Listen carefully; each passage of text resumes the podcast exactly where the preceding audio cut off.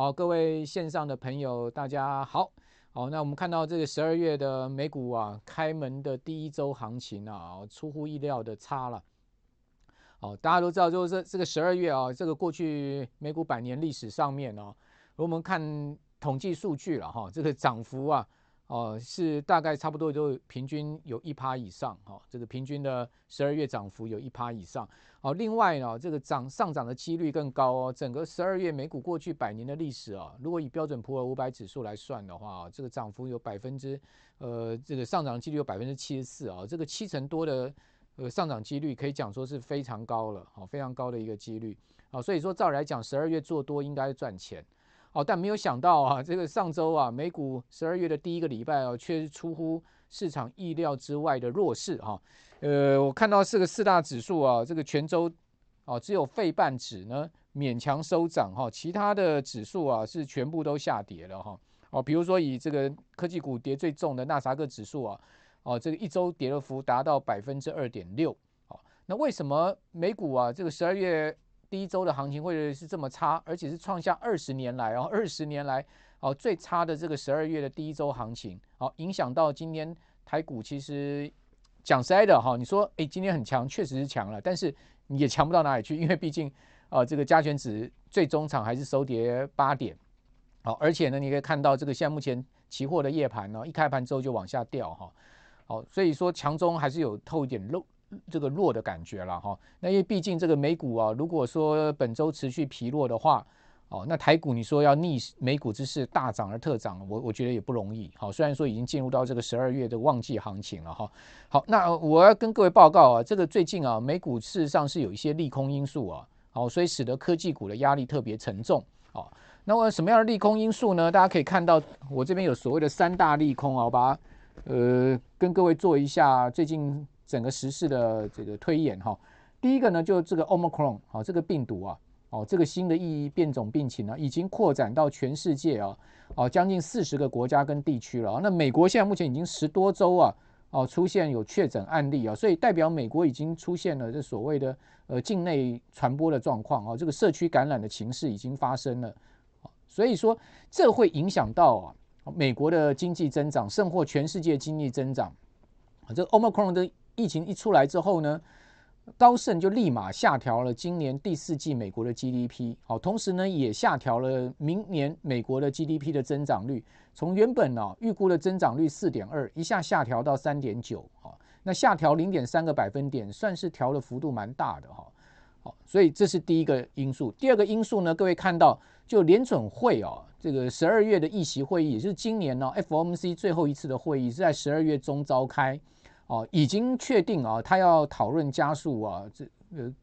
加速结束这个 QE，也就是说要加速这个 taper 的速度，哦，就减债的速度。哦，现在目前减债是一百五十亿美金，市场预估会增加到三百亿。哦，甚至呢，已经有联准会的官员放话说，明年一月，好，我们就要结束 QE 了。哦，那一月结束 QE 的话，那不是随后就马上升息了吗？哦，所以说在这样状况之下呢。哦，这也会呃提前反应哦。我们有知道美国股市都是这样子的啊，只要货币政策上面有大动作啊，股票市场通常都会提前反应，都会 price in 这个利空哦。等到呃这个政策出炉之后呢，股市就会恢复一个多方节奏哦，除非有更多的意外因素哦。那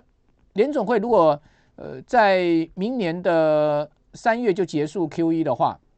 好，如果以我们以一个月三百亿美金来算的话，大概在明年三月就会结束 QE。那现在市场预期明年六月就要升息了。哦，这个明年升息的几率高达百分之九十七哦。这等一下我给各位看数据哈。哦，至少升一码，呃，也就是说开始明年哦升息的几率高达百分之九十七。九十七已经讲白话一点，就铁定刚定升息了，只是到底升息的幅度跟速度如何而已。啊，市场预期明年六月美国联准会开始升息，然后下半年可能会再升一。一到两次，也就是说呢，至多啊，明年美国可能会升到三码哦。那如果呢，一般来讲的话，比较中性推估的话，升两码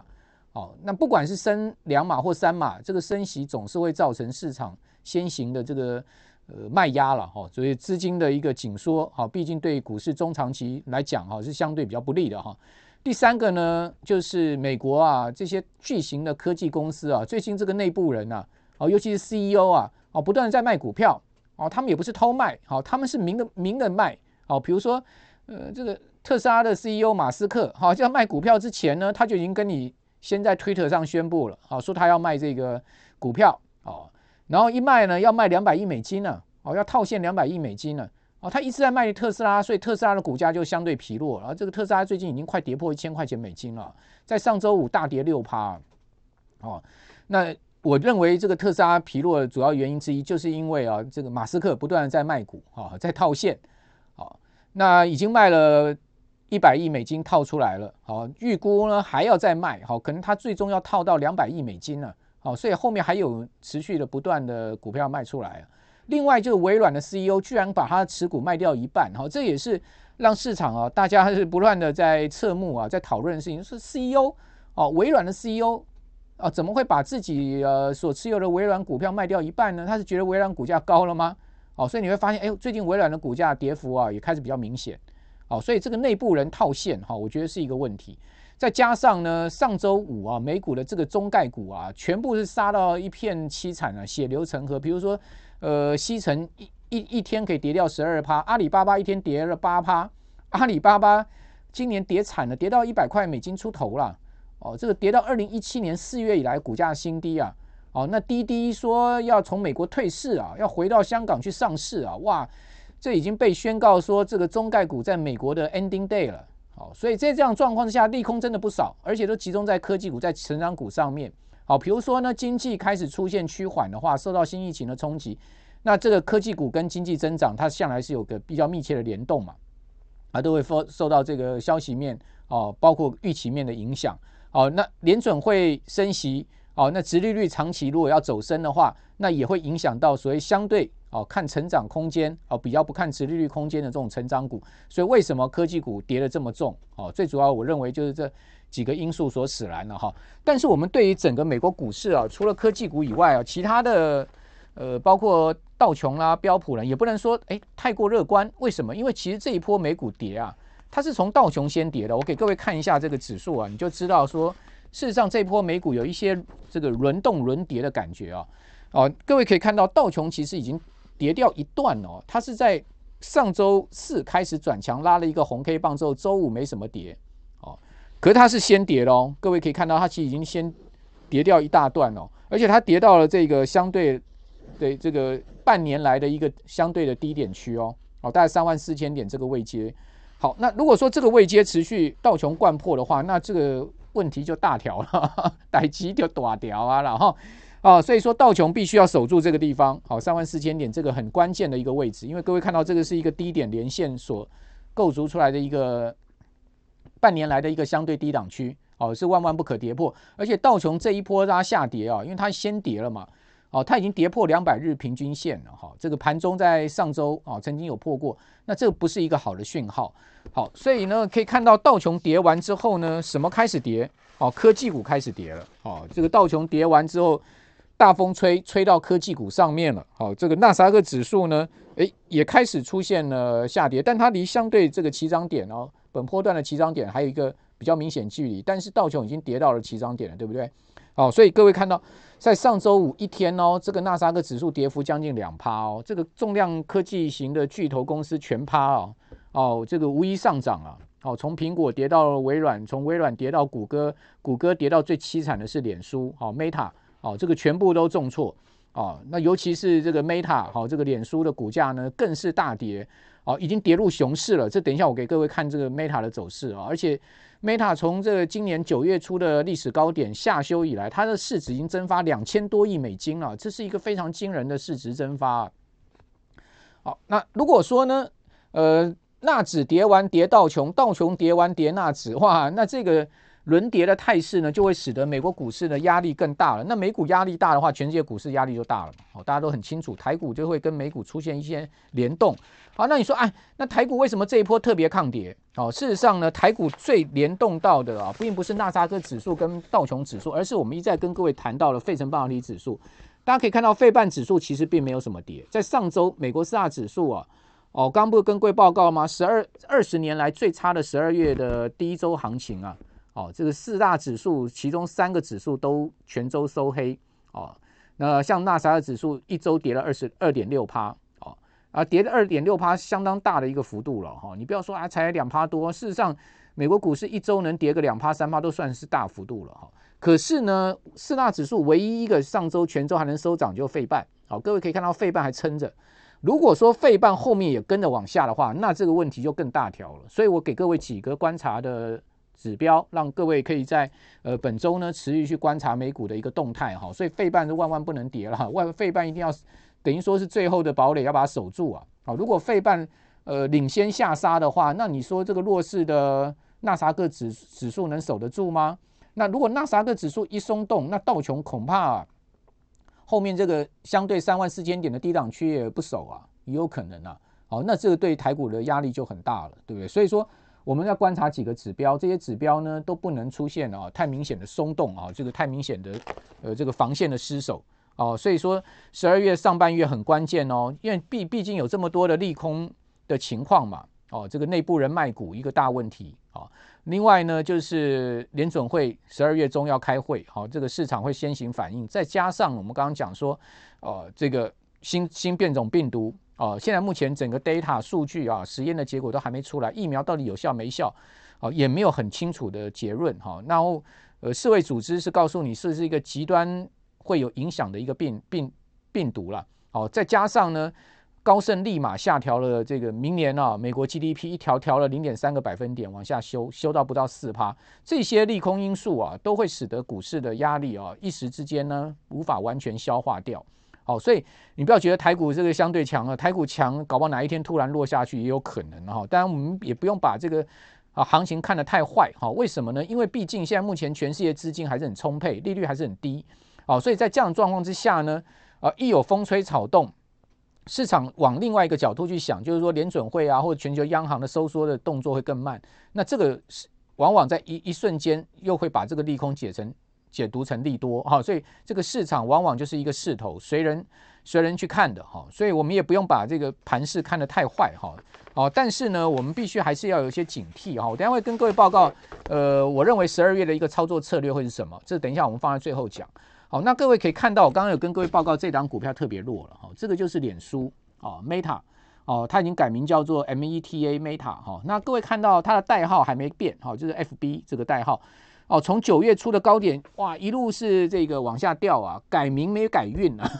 所以啊，大家讲说之前这个脸书啊叫做非死不可啊，不好听。哦，所以改成买它买它，好、哦、买它买它，Meta Meta，哦买它买它，啊、哦、结果大家不买它的股票，好、哦、一路卖，哦卖到跌到熊市了哈，呃跌幅呢从高点下去，这个历史高点下去跌到二十趴，二十趴是一个相当大的幅度了，哦这个损失惨重了，两千多亿美金的市值就灰飞烟灭了，好、哦、所以呃我就担心说脸书呢会带赛哈整个美国科技的相关。呃，这些巨头股，哈，因为脸书如果不能止跌，好，后面你恐怕这社群相关的股票压力又特别大，啊，包括一些呃所谓成长型概念的股票了，哈，比如说讲说上周五有一档股票也是非常有名的，哦，这个一天居然可以跌掉四十趴，啊，美国股市是没有涨跌幅限制，所以我们的观众朋友如果买美股，你心里要有准备啊，你的股票有可能一天可以涨二十趴，又一天可以跌掉四十趴的。好，所以呢，美国一些小型股啊，你的这个风险意识是要有的哦。好，你这个定勾机全压，你就一天跌四十趴，你都不知道怎么办了哈。那档股票超有名，叫做电子签章界的特斯拉，就是 DocuSign。你去看 DocuSign 股价怎么跌的，一天给你跌掉四成。DocuSign 之前在去年三月啊，被市场吹捧得不得了，好，股价一路大涨。今年一跌四十趴之后，它已经变成转跌了，哦，就把今年的所有的这个上涨。全部回吐了，哦，变成是一个负负报酬了，好，一天可以跌掉四成啊大 Q sign 哦，电子签章的这个领导公司啊，哦，所以这个风险意识要有啊。你看 Zoom 啊，哦，PayPal 啦，哈，这个呃 Square 啊，这些当去年当红炸子鸡的这些股票，其实今年跌势都很惨重了。这个是科技股啊，尤其是一些中小型成长概念型的股票，在美国已经失宠了。哦，其中最明显的就是木头姐，哈，Katherine Wood，啊，她的旗舰基金 ARKK，我不知道我们的观众朋友，你现在手上还有没有这档 ETF 啊？哦，ARKK 啊，哦，在上周一周可以跌掉十几趴啊，这档 ETF 啊，哦，那今年以来 ARKK 它已经全年跌幅达到二十五趴了，可是标准普尔五百指数今年全年是涨二十二趴，所以说一差差了五十趴，这这不是开玩笑的哦。那你说，哎呀，ARKK 去年涨两倍多啊，这个大赚，那可是你今年买到的人高点套到的人，你不是很惨吗？好、哦，那 ARKK 这一档旗舰的这个 ETF 就是呃方舟投资啊，好，它的这个 ARK 的旗舰 ETF 啊，它里面所有成分股啊。哦，只有两档还没转到熊市，其他全部变成都入熊了，都是说从高点下来都跌超过两成了。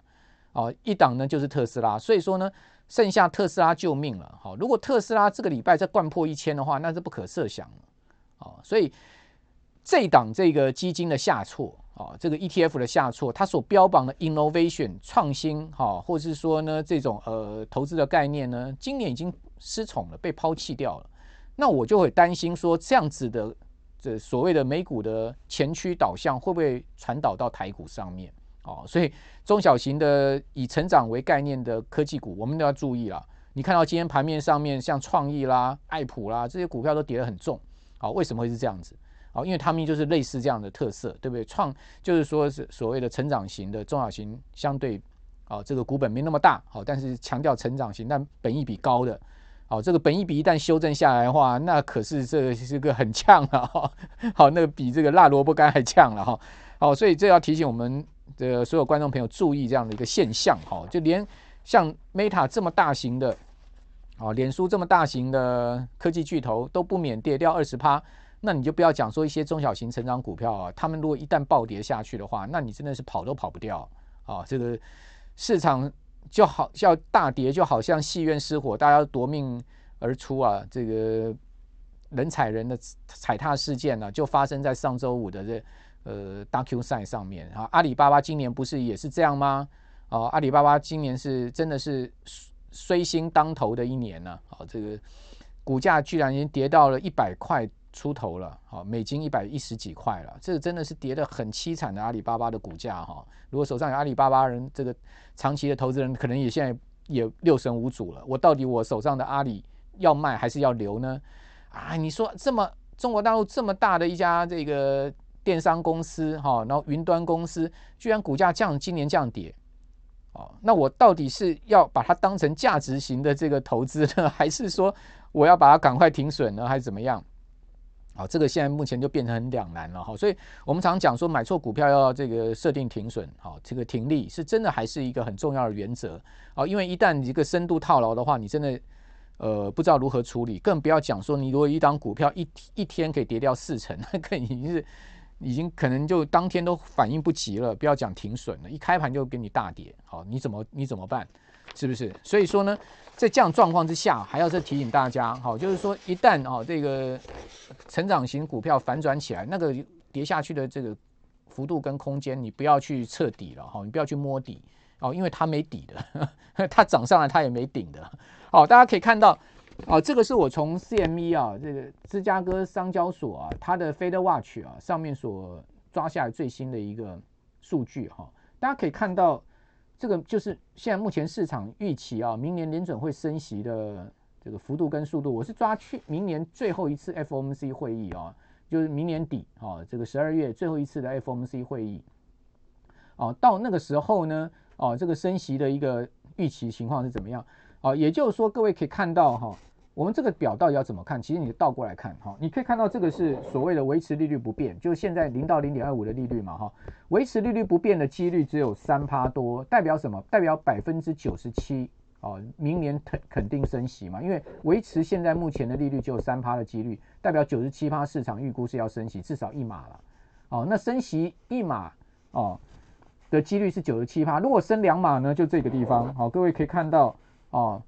这两个加起来就将近二十趴，好，所以说呢，升息两码的几率就到高达八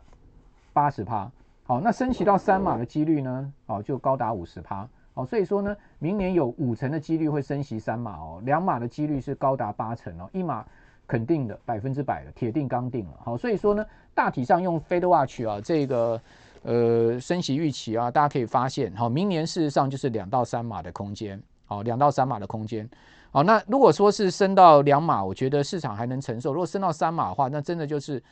市场的压力就会更大了哈。那至于说到底要升两码升三码，好，甚至像 Summers 啊，这个美国前财长桑莫斯最近放话说啊，明年联准会要升四码。到底要升几码？不是我决定，也不是你决定，是这个联准会这些决策官员决定。他们是要会根据美国的经济状况，包括通货膨胀的情况，哦，但是他们心里面都很清楚啦，越晚升，越慢升，拖得越久越好。只不过是因为现在通膨造顶嘛，好，大家都知道说已经不能再演了，再演都太假了。好，美国现在目前的通膨是三四十年来最严重，然后欧洲的通膨是二三十年来最严重，你怎么演呢？哦，你演不下去了，所以说在这样状况之下呢，必定要升息。那升息的话，就是怎么样让金融市场伤害减到最小？好，这应该就是思考点了哈。那我们来看一下，呃，美国最近的科技股的这个压力啊，真的不小啊。我这边把它总结了，就是说用这个字卡给各位看一下。哦，包括像是 FMG Plus，哦，从高点下已经跌掉一层了。哦，这个尖牙股跌了。呃，十几档这个所谓尖牙指数啊，跌得更重哦，跌掉 ten percent 了哈。还有再加上那个，你可以看到纳纳斯达克一百指数从高点下也跌掉五五趴多，哦，所以都都相对比这个大盘跌的美国的标准普尔五百指数这种大盘指数来跌的更多，哈，都都这显示这一波是这个科技股相对有一些。科技股的压力是特别沉重，所以说在这样状况之下，哈，我觉得十二月的操作最后跟各位报告了，哈，这个到底十二月我们要怎么操作呢？我觉得上半月我们可能保守一点，哈，上半月就十二月的上半月，哈，我会建议我们的观众朋友啊，好，这个大概你的持股啊，台股啊，好或或或美股的持股，顶多就五成到六成啊，你至少要留到五到六成的这个现金作为应变。好，百分之五十到百分之六十的现金作为应变。比如说，呃，我比较持平一点的话，我就可能就是说留个百分之五十的现金。那如果说呢，我再谨慎一点，我可能留个百分之六十的现金，就是代表说我持股四成。好，所以现金部位拉到差不多四，如果说啊，你你你说啊，我实在是减不了那么多股票，那你至少留个四成的现金。好，就十二月中，也就是说这个 FOMC 会议之前，因为 FOMC 是十二月十四号开会嘛。好，所以说呢。在这个时间点之前，好，就还有大概一周多的时间，好，那你大概就维持四到五成的现金吧，哦，有个四到五成的现金会比较安心一点，哦，那就一旦市场比较大的这个震荡波动的话，你你的损失也不会太大，好，那这是我我个人的策略哈，提供给各位参考了哈，我的策略现在目前是这样，那至于说 FOMC 过后，十二月下半月会逐逐步的再加持股票，哦。把一些好的股票先先砍掉，先出场的，把它再买回来。为什么呢？因为通常是这样子啊、这个十二月的行情，如果上半月底的话，下半月它就会有行情。圣诞老公公行情就是 Christmas 啊、这个最后一周的行情，我认为还是会有。哦，这个十二月二十五号之后呢，到明年的元月一号、二号的这个上涨的行情还是会有。好，所以呢，上半月如果跌，下半月的上涨的几率就大了。哦，但是问题是你如果上半月你没有这个先把现金空出来，你手上没资金，你满手股票，哦，下半月你怎么去加码呢？哦，对不对？所以就变得比较尴尬。而且我要提醒各位啊、哦，这个台股操作是这样子、哦，明年的元，明年一月底就要农历年哦，而且明年一放这个过年十四天哦，休市，这个很长的时间，那变数不小。所以我预估呢，这个明年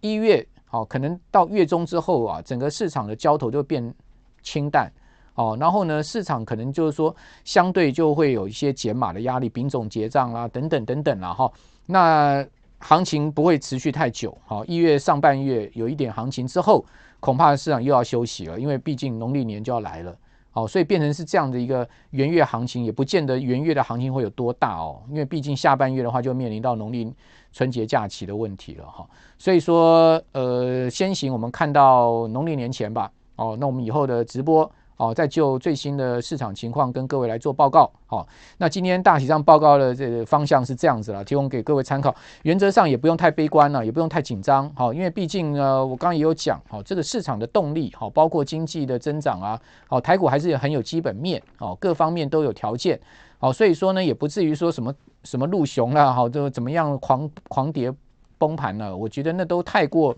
极端的看法，我们都把它。呃，放一边去哈，我们还是比较中性，就事论事，好，这样子，呃，